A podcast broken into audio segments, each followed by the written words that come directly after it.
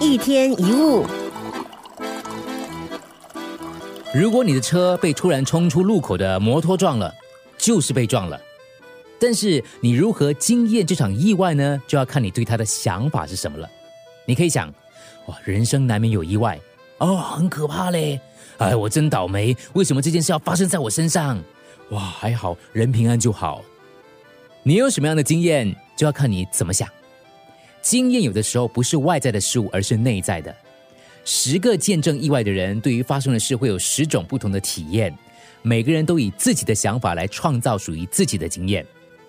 有些人经历天灾人祸、生离死别，从此一蹶不振，开始酗酒啊，自暴自弃。但是也有人经历过灾难之后，反而浴火重生。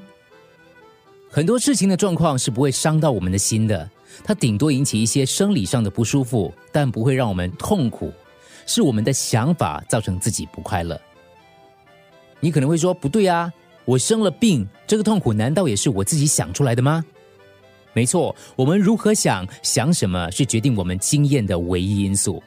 如果你的身体状况确实造成你的情绪痛苦，那么你跟其他相同病痛的人就会一直感受到同样的痛苦。可是事实并不一定是这样的。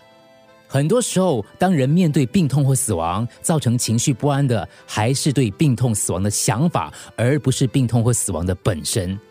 假如你因为某些事物而痛苦，其实并不是那些事物在烦扰你，而是你对他的想法在令你痛苦。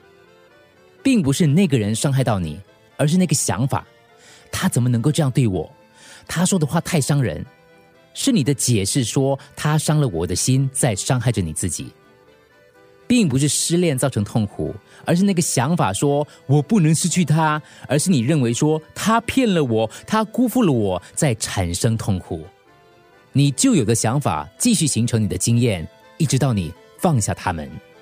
你未来的思想还没有成型，而你也不知道他们会是什么。你现在所想的完全在你的控制之下，就看你要怎么想。一天一物。